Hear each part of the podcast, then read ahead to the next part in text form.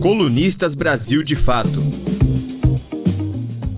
Romeu Zema dessa vez se superou. Na reunião do Fórum de Governadores, convocada para defender as ameaças à democracia em razão das investidas de Bolsonaro contra o Supremo, o governador de Minas foi voz dissonante e fez questão de defender o presidente. Recusou-se mais uma vez a assinar documento contra as ações antidemocráticas e propôs um entendimento na forma de reuniões com os poderes da República. Pelo visto, é o único brasileiro a acreditar que o presidente deseja qualquer tipo de diálogo. O governador mineiro disse que tanto o judiciário quanto o legislativo também têm defeitos.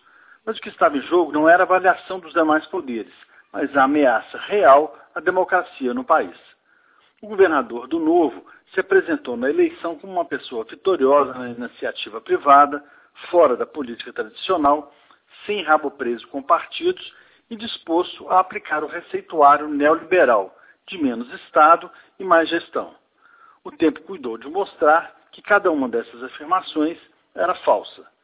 Criou problema com servidores, com deputados e prefeitos e com os movimentos sociais.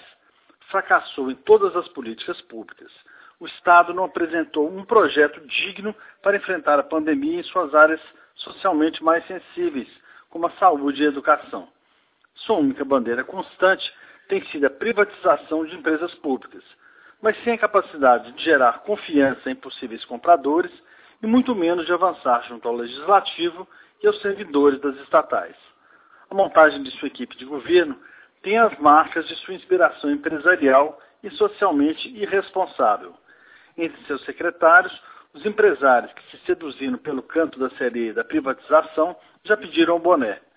Já os arrivistas da gestão se aferram a políticas vazias, quase sempre fugindo de suas responsabilidades. O zemismo é uma forma de não fazer. Minas já teve péssimos governadores como Aécio Neves, que deixou um passivo que até hoje dá trabalho à justiça e prejuízo ao Estado. O Tucano, no âmbito moral, ainda rebaixou os padrões de convivência política por meio da censura e de perseguições. Sua vaidade ferida jogou o país numa crise que deu em Temer e acabou em Bolsonaro. Mas Zema é páreo duro em matéria de capacidade destrutiva. Também vai deixar uma herança maldita na administração pública.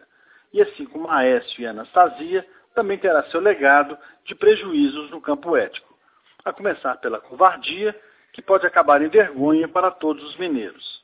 Na trajetória da ameaça à democracia comandada por Bolsonaro, Zema terá seu papel minúsculo reconhecido pela história, porque até nisso ele é um homem menor. Eu sou João Paulo, colunista do Brasil de Fato.